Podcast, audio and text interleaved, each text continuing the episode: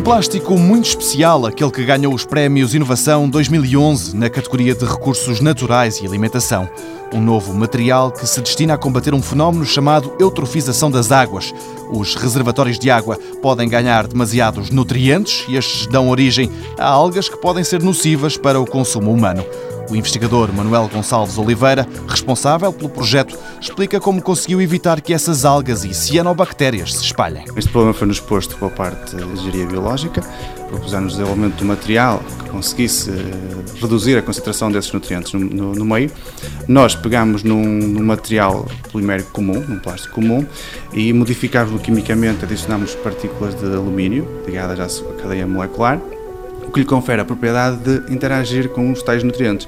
De referir que de todos os nutrientes, o principal nutriente responsável pela eutrofização é o fósforo, que é tido como nutriente limitante, ou seja, a mínima oscilação na concentração deste favorece o crescimento excessivo, ou seja, se nós conseguirmos controlar a concentração deste nutriente, do fósforo, conseguimos controlar a eutrofização, ou seja, o material que nós desenvolvemos, o plástico que nós desenvolvemos, tem a capacidade de interagir com o fósforo, de o absorver à sua superfície, eh, ligado quimicamente, e desta forma nós conseguimos removê-lo do meio aquático. Na prática, é uma espécie de ímã que, debaixo de água, atrai o fósforo e permite facilmente removê-lo dos reservatórios.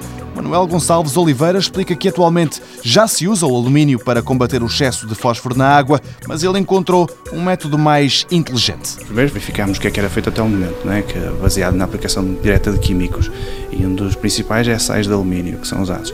Mas como isso também tenho contraponto de possivelmente contaminar o meio com alumínio, produzir as grandes quantidades de lamas e tudo mais, ou seja, outros problemas associados. Nossa ideia foi colocar esse alumínio de forma ativa num material, mas que não possa ser libertado para o meio nem produza esses tais lamas, ou seja, não passa para o meio aquático. Este é um pormenor muito positivo do plástico criado pelo jovem investigador da Universidade do Minho. Por não criar resíduos, o processo de regeneração do meio aquático fica muito mais barato do que os atualmente usados e com um ganho extra é que o fósforo recuperado pelo imã de plástico pode ter outras aplicações, gerando assim mais valias para quem o utilizar.